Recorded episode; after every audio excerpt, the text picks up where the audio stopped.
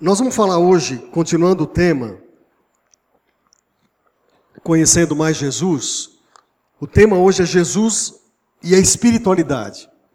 Jesus e a espiritualidade. Então, abra sua Bíblia no Evangelho de João, capítulo 4, e eu vou ler uh, os versículos. Na verdade, eu vou ler os 26 versículos desse capítulo. Se você tiver o seu smartphone, a sua Bíblia, e aí de onde você estiver. A palavra de Deus diz assim: Os fariseus ouviram falar que Jesus estava fazendo e batizando mais discípulos do que João, embora não fosse Jesus quem batizasse, mas os seus discípulos. Quando o Senhor ficou sabendo disso, saiu da Judéia e voltou uma vez mais a Galiléia. E era-lhe necessário passar por Samaria, e assim chegou a uma cidade de Samaria chamada Sicar, perto das terras que Jacó dera a seu filho José. Havia ali o poço de Jacó. Jesus, cansado da viagem, sentou-se à beira uh, do poço, e isso se deu por volta do meio-dia. E nisso veio uma mulher samaritana que uh, ia tirar água, e disse-lhe Jesus: Dê-me um pouco de água. E os seus discípulos tinham ido à cidade comprar comida. E a mulher samaritana lhe perguntou: Como o Senhor, sendo judeu, pede a mim, uma samaritana água para beber, pois os judeus não se dão bem com os samaritanos. E Jesus lhe respondeu: Se você conhecesse o dom de Deus e quem lhe pede água, você lhe teria pedido, e ele teria lhe dado água viva. E disse a mulher: O Senhor não tem com que tirar a água, e o poço é fundo. Onde pode conseguir essa água viva? Acaso o Senhor é maior que o nosso pai Jacó, que nos deu o poço, do qual ele mesmo bebeu, bem como seus filhos e seu gado? E Jesus respondeu: Quem beber dessa água terá sede outra vez, mas quem beber da água que eu lhe der, nunca mais terá sede. Até o versículo 14 do capítulo 4 de João. Deixa a sua Bíblia aí aberta. Falar de espiritualidade é falar de um tema muito muito comum nos nossos dias. Por quê? Porque todo mundo fala sobre espiritualidade. Os autores escrevem sobre espiritualidade. Muita gente quer ouvir sobre espiritualidade, não só os cristãos. E se a gente for definir espiritualidade, a gente definiria como as nossas atitudes que estão embasadas uh, naquilo que nós cremos. A espiritualidade, ela envolve não só o que está dentro do coração, mas a mente. Então, espiritualidade, ao contrário do que muitos pensam, ela tem a ver com aquilo que você crê, mas aquilo que você entende também. E eu gosto muito da definição de um, de um autor cristão, que ele diz que a espiritualidade nasce a partir de uma síntese criativa e dinâmica, preste bem atenção, entre fé e vida. E isso é forjado no cadinho do desejo de viver a vida cristã de forma autêntica, responsável, eficaz e completa. A espiritualidade cristã, e não só mais a espiritualidade em si, ela tem a ver com o conceito de fé e vida. Portanto, ela engloba praticamente toda a sua vida, porque ela trabalha com a alma, ela trabalha com a mente, ela trabalha com o coração. Mas não é só isso. Quando você fala da espiritualidade cristã, você está falando a respeito dos elementos da fé cristã, da própria teologia, daquilo que você crê. E, portanto, a espiritualidade, ela é algo que acontece e que deve ser desenvolvida na sua vida e na minha vida. Agora presta atenção. Espiritualidade não é misticismo. Você vai falar, Oswaldo, mas o que é isso então? Misticismo é aquilo que você passa por experiências interiores. Deixa eu explicar melhor. Tem crentes que vivem tão somente à custa de experiências. E nós podemos chamar isso que é quase que uma espiritualidade exclusivamente mística. Por quê? Porque ele, ele, ele tem os conceitos da vida dele através das experiências. Ao contrário disso, a espiritualidade cristã não é misticismo. A espiritualidade cristã, ela reúne experiências, mas ela reúne conceitos que você tem de vida, da palavra. E eu queria então nessa manhã, já que nós estamos conhecendo mais Jesus, entender qual é a espiritualidade de Jesus. O que, que ele entendia por vida, por relacionamentos, por conceitos. E essa passagem de João 4, que você conhece certamente, já leu, releu, ouviu sermões, ela trata bem disso. Jesus vai falar sobre ensino. Jesus vai tratar de valores da fé. Jesus vai, vai, vai falar como se relacionar com pessoas diferentes. E Jesus vai, de alguma maneira, envolver cultura, envolver mundo, envolver história de vida de pessoas. Isso é espiritualidade. Agora, espiritualidade nos dias de hoje, irmãos, é triste dizer isso, no meio do povo evangélico, é, ela, ela não caminha muito por aí, não. A espiritualidade, espiritualidade hoje é muito mais uma mão de uma via só, onde a pessoa se relaciona com Deus para que Deus, de alguma maneira, reverta alguma coisa em benefício dessa pessoa. Basicamente isso. Então o que, que a pessoa faz? Ela inicia um relacionamento com Deus de tal maneira que ela possa ter de volta algumas coisas. Isso me faz lembrar o primeiro emprego que eu tive aqui em São Paulo. Trabalhei numa loja chamada Sears. Você fala, o que, que é isso? Isso é uma loja que existiu aqui e que era no primeiro shopping de São Paulo, que foi o Shopping Guatemi, ali perto da Paulista. A Sears tinha um slogan que era assim: satisfação garantida ou. Tá vendo que vocês sabem? E olha que essa loja já foi embora há muitos anos. Mas era isso, né? Satisfação garantida ou seu dinheiro de volta. E eu trabalhei numa área que era exatamente onde devolvia. E aí, a orientação que eu recebia da chefia é o seguinte: o cara devolveu, não discuta, devolve a grana. E eu tinha certeza que pegava um belo de um terno, usava um fim de semana, e voltava na, na segunda de manhã e falava assim: não serviu, não caiu bem. E eu pegava aquele terno, olhando para o cara, né, eu tinha 16 anos, e dava lá um, um, um, comprovante, o cara ia no caixa, pegava o dinheiro de volta. A Sears não sobreviveu no Brasil. Acho que vocês devem imaginar por quê. Ela faliu. Né? Só que nos Estados Unidos ela existe até hoje. E eu tenho outras histórias para contar nos Estados Unidos que eu não tenho tempo aqui, mas histórias de cristãos que fizeram coisas assim, de devolver, usar e devolver. Pois bem, o que nós vamos tratar hoje é, de alguma maneira, é, contestar esses conceitos que têm existido no meio da igreja de uma satisfação garantida, ou espiritualidade muda, ou a igreja muda. Se você não está garantido, você muda de igreja. Se Deus prometeu alguma coisa e não deu, então alguma coisa está errada. Vamos aprender a partir dessa passagem algumas coisas. A primeira coisa que eu queria dizer para você é que a espiritualidade de Jesus, ela convive com as pessoas diferentes. A espiritualidade de Jesus convive com os excluídos. A espiritualidade de Jesus convive com aqueles que não são tão próximos a nós. Portanto, inferindo a partir disso, a espiritualidade de Jesus é inclusiva. Por que, que eu estou dizendo isso? Veja os versículos 7 a 9. Volta, volta os seus olhos para a Bíblia. Veio uma mulher samaritana tirar água, disse Jesus: Dê-me um pouco de água. E os seus discípulos tinham ido comprar comida. E a mulher samaritana pergunta: Como o Senhor, sendo judeu, pede a mim, uma samaritana, água para beber? E agora grave, porque os judeus não se davam com quem? Com os samaritanos. Irmãos, vamos, vamos começar a colocar alguns pontos aqui. Nós somos treinados como crentes a conviver com crentes. Essa é uma das grandes lutas que nós temos.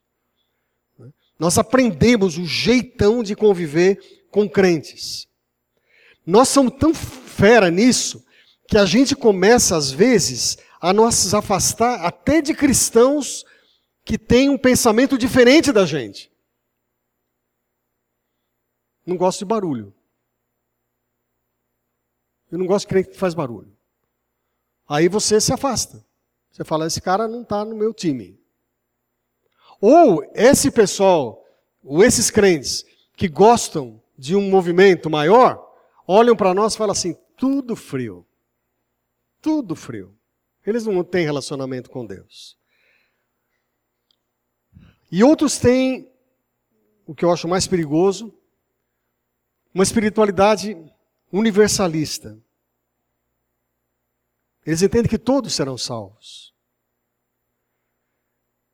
E no final, Deus vai ser bom e Ele vai salvar a todos. E que o inferno, quem sabe, seja uma história meio sem sentido. Irmãos, ah, eu me lembro quando eu fui procurar, estava conversando com os presbíteros sexta-feira contando essa história. Eu fui no, no, no, no, mercado municipal um dia conversar com os homens de rua, com os mendigos, quase 20 anos atrás. E eu lembro que eu fui conversar com eles, falei, queria conversar com vocês. Eles falaram, tá bom. E eles vieram aqui, incrível. No dia seguinte, 12 deles entraram aqui. E tinha uma sala, layout era diferente aqui. A Márcia era, era minha secretária. Falei, Márcia, abre janela, abre porta, abre tudo que você puder, porque o cheiro está insuportável. Os caras entraram e eu falei para eles assim: o que, que vocês querem? E eles falaram quase em uníssono: pinga, pastor. Pinga. Se o senhor der pinga para nós, nós estamos felizes. É mesmo, cara. Que legal. Comecei a conversar com eles. Aí comecei a ouvir a história deles. Um deles era técnico eletrônico, os mais antigos vão lembrar. Um outro eh, trabalhava numa área e todos foram expulsos de casa por causa da bebida. Foram para a rua. Mas a luta maior não foi com a família. A minha maior luta foi com a igreja. Por quê? Porque quando eles, primeiro culto que eles entraram aqui, onde eles sentaram fez um vazio. O povo saiu. Fazia vazio. Aí no domingo seguinte falei para os diáconos, diaconistas, falei, separa os caras. Separou os caras, separou a igreja também. Tem uma estratégia que sentava, afastava. Por quê? Porque a gente não, não, não cultiva a espiritualidade dos diferentes. Irmãos, uma coisa muito séria é a seguinte: o fato, e eu vou falar logo em seguida disso, o fato de nós crermos em Jesus, e Ele é o único caminho, único, que conduz à salvação e não há nenhum outro. Não há nenhum outro. Não nos autoriza a deixar de conviver com pessoas que pensam diferente. Pelo contrário, o que acontece aqui é, é, um, é, um, é uma coisa completamente sem sentido, e que Jesus está dizendo: eu estou ensinando vocês o que é a espiritualidade genuína.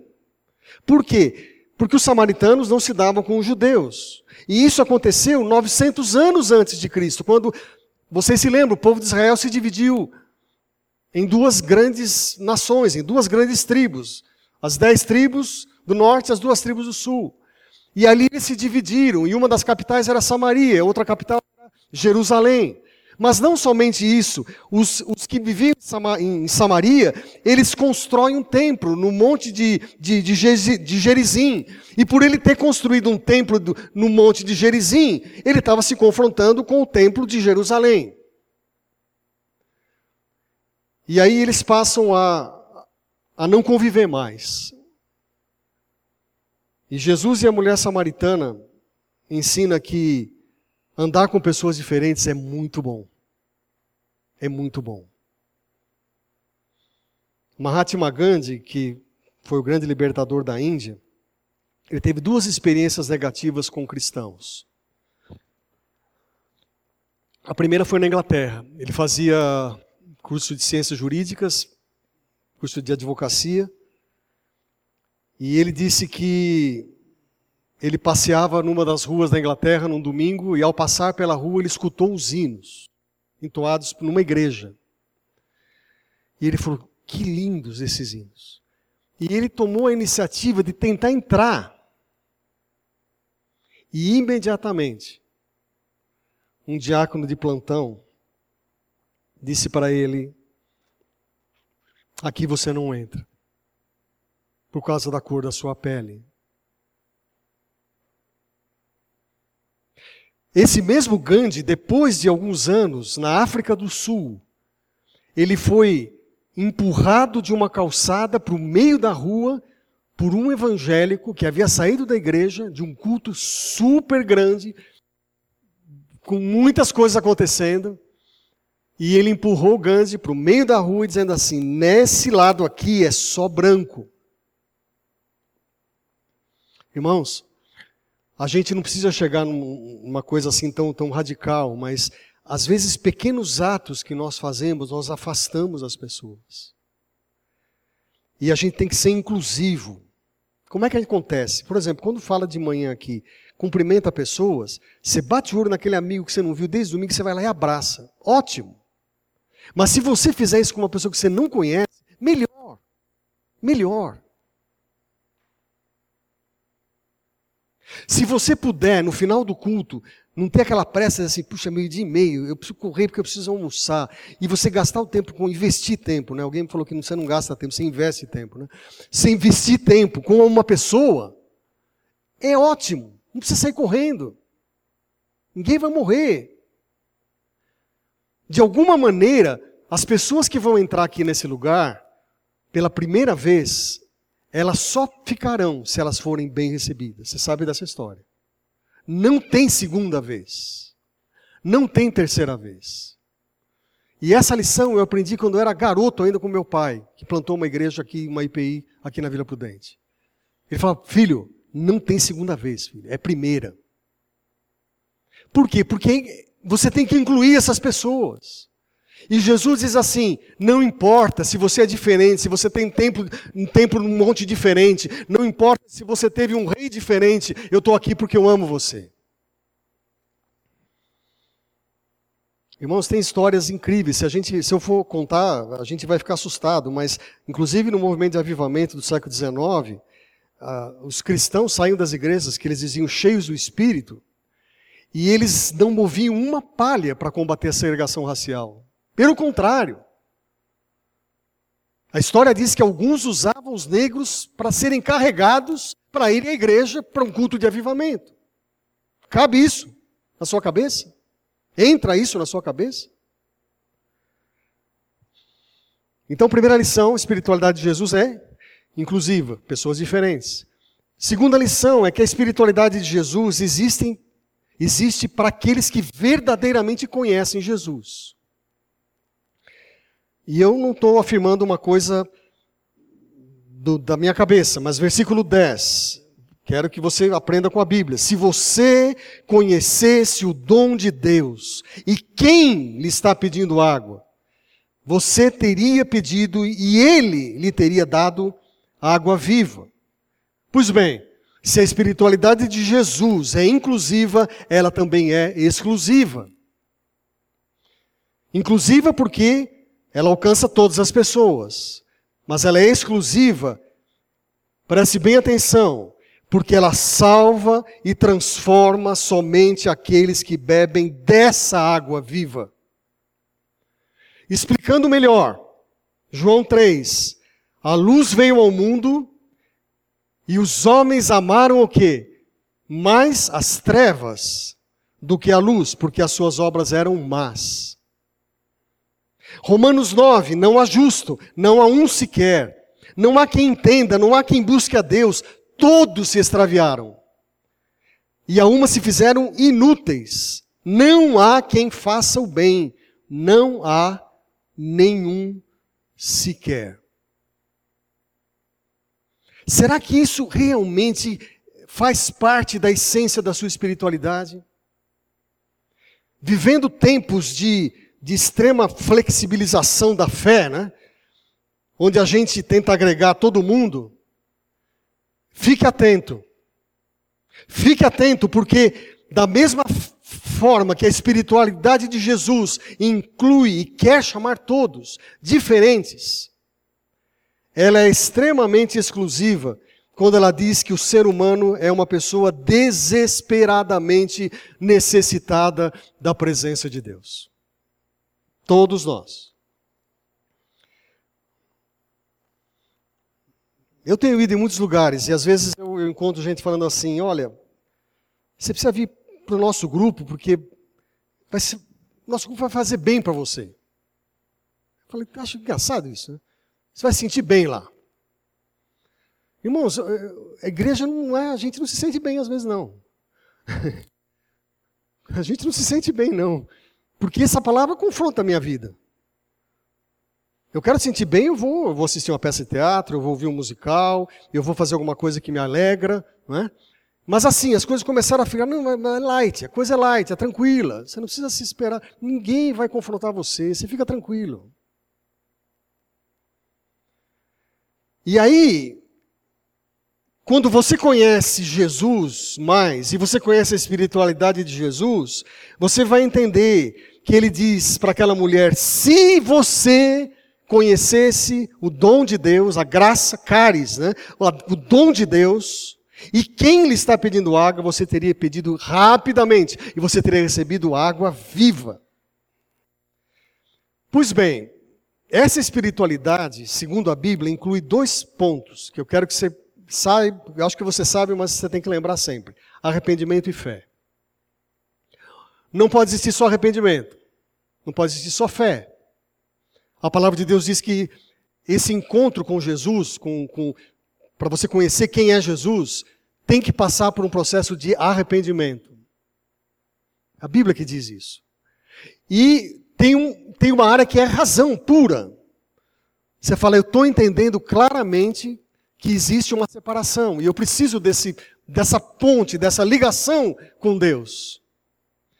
Spurgeon, que foi esse grande pregador uh, evangelista, ele diz assim: eles dizem que são salvos e se apegam a isso, mas não tem qualquer motivo para garantir a sua confiança. Há uma grande diferença entre a presunção e a plena segurança. Se você diz, escute bem, creio em Jesus, isso não salva.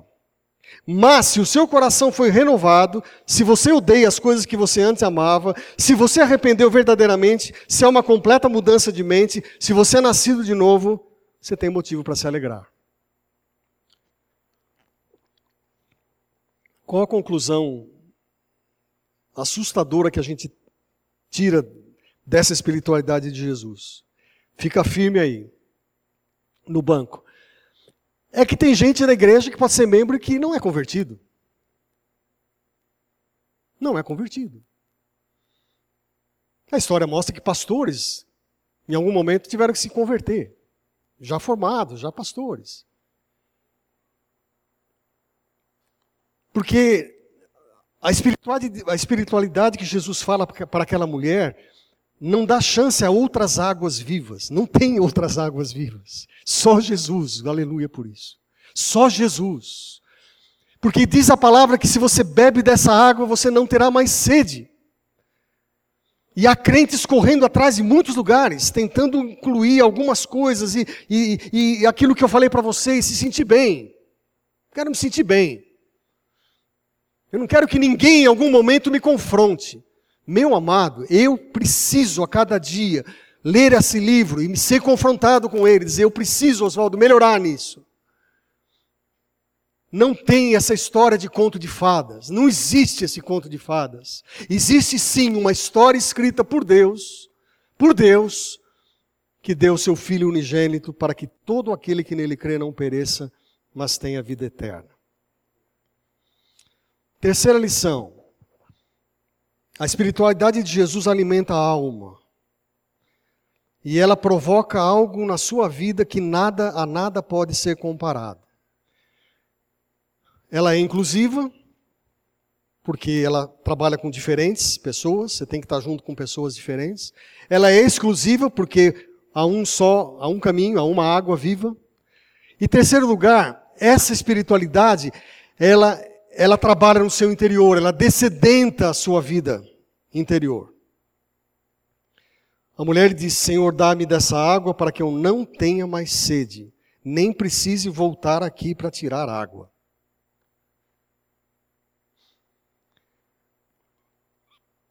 Irmãos, aqui a gente tem a história da vida de uma mulher. Nós estamos aqui reunidos com muitas histórias de vida, muitas histórias. Dezenas de histórias estão aqui. Conheço todos vocês, provavelmente alguns de vocês teve uma história complicadíssima. Complicadíssima. Você teve vários desacertos na vida. Mas houve um meio que Jesus alcançou você.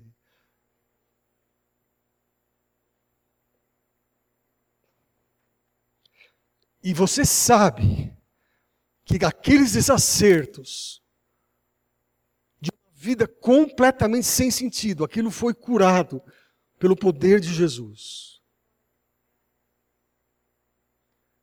Mas isso não faz você pior ou melhor do que gente que teve uma história tranquila.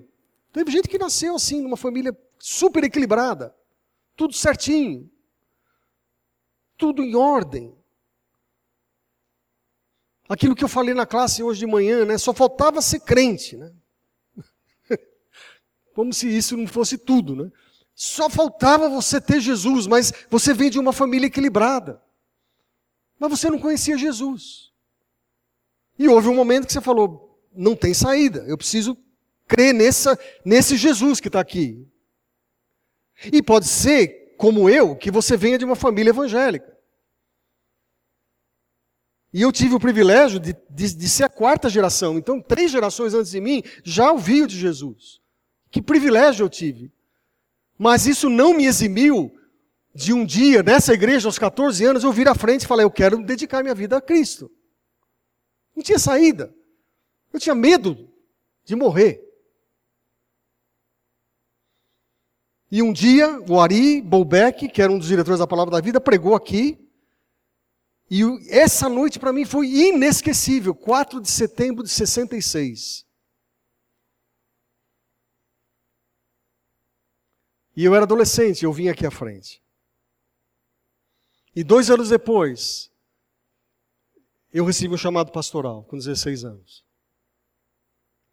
São histórias diferentes de vida mas que elas canalizam numa única saída: restaurar, restaurar, água viva para que a gente não volte mais. E isso acontece com a história da vida daquela mulher e com você. Por isso que Jesus, conhecendo o coração dela, fala: Minha querida, chama o teu marido. E ela diz: Não tenho marido. Não tenho marido. E Jesus falou: Você falou a verdade. Você falou a verdade. Por quê? Porque você já teve cinco e o que você tem hoje não é seu marido. Uma mulher de, de amores instáveis, de, de paixões, vivendo de paixões, de saindo de um relacionamento, entrando no outro, tentando amar, tentando se relacionar com, outras, com outros homens. Falar, agora, agora vai ser a saída. É aquela história, agora eu vou me sentir bem.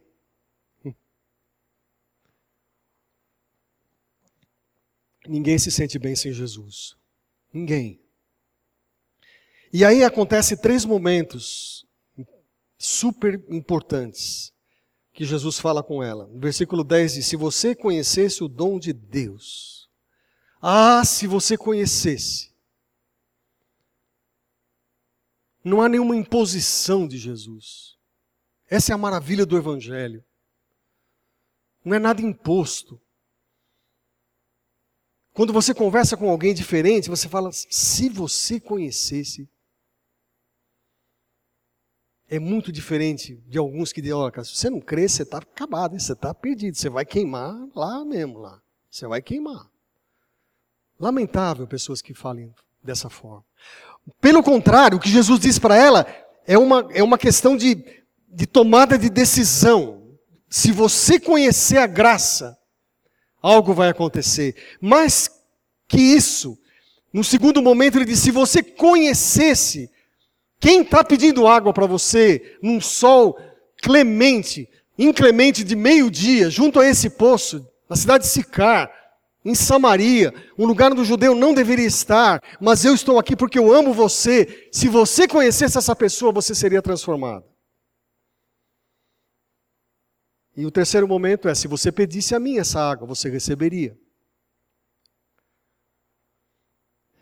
Irmãos, a gente precisa continuamente conhecer a espiritualidade de Jesus, porque a gente precisa descedentar a nossa alma, não em relação ao encontro com Jesus, mas as nossas lutas que temos, todos nós.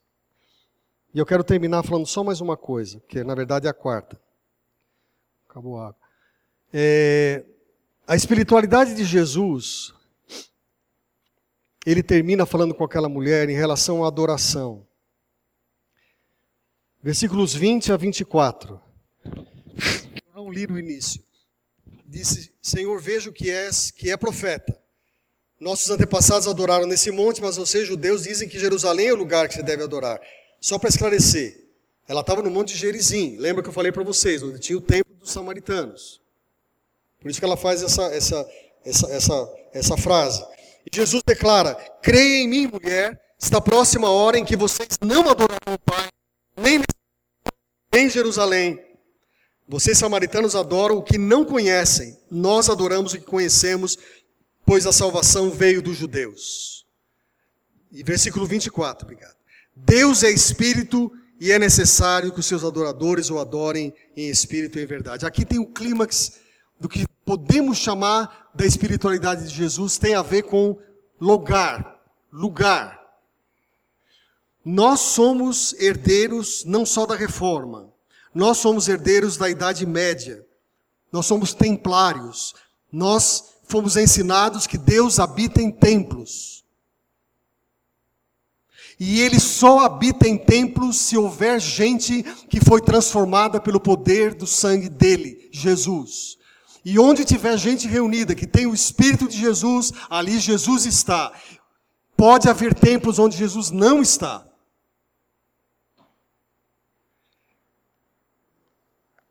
Hoje a gente fala eh, em adoração com música. E a gente restringe. A gente coloca a adoração num, num, numa, numa, numa estrada muito estreita. Adoração inclui cânticos, sem dúvida.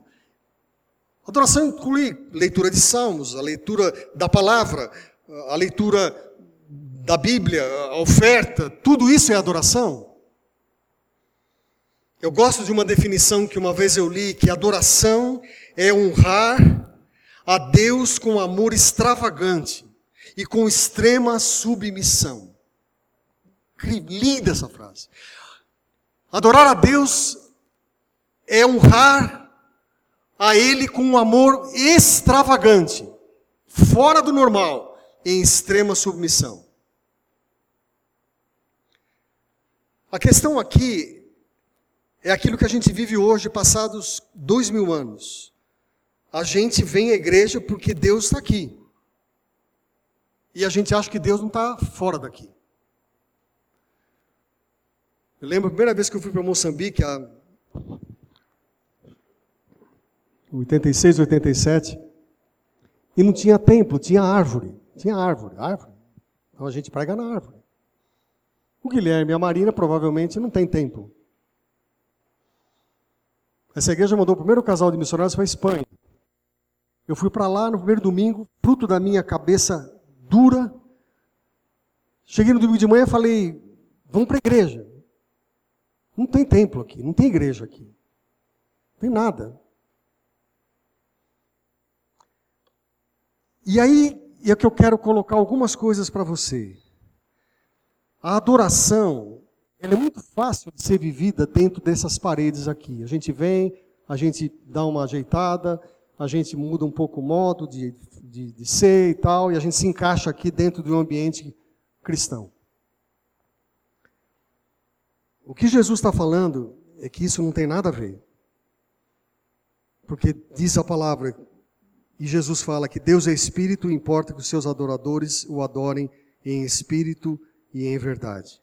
Você vai dizer assim, então por que vai fazer reforma no templo? por que a gente vai ter templo? Porque precisa juntar a gente aqui. Agora, isso não é o lugar prioritário. E se um dia, por acaso, isso fosse desapropriado, e de um dia para o outro chegasse uma convocação aqui dizendo assim: o 5 Gomes 2235 vai passar um metrô, vai passar um trilho, sei o quê, acabou. Qual o problema? Nós vamos para outro lugar. Nós vamos para a rua, nós vamos para um clube, nós vamos para qualquer hotel, nós vamos para qualquer lugar. Irmãos, eu vou dizer isso com todo respeito, mas nós chegamos até a cantar hinos assim: Deus está no templo. É um lindo hino, eu gosto desse hino. Cristo está no templo. Né? Tu estás no templo, preceptor divino. É um lindo hino. Mas isso só é verdade se realmente nós estivermos cantando isso como filhos lavados pelo sangue do Cordeiro. Ele está aqui. E aí nós vamos declarar isso mesmo. Caso contrário,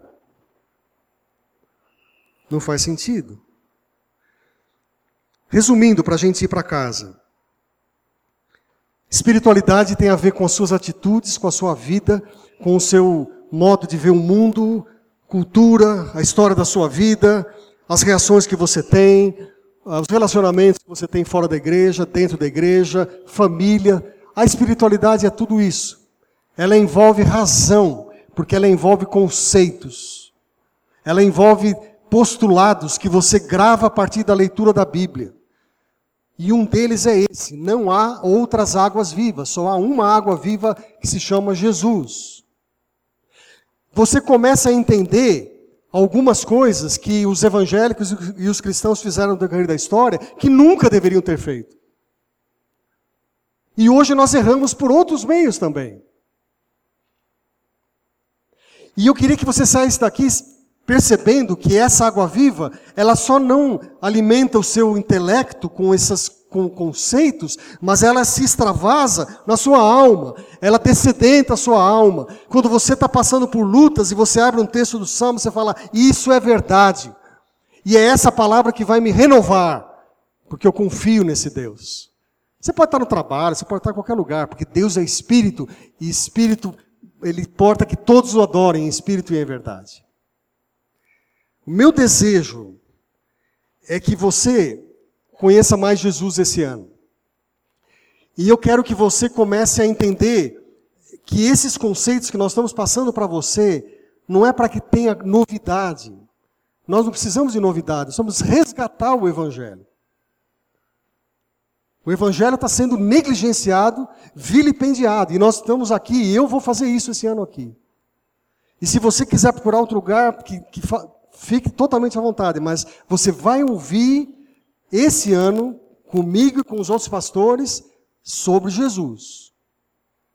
Esse vai ser o nosso foco.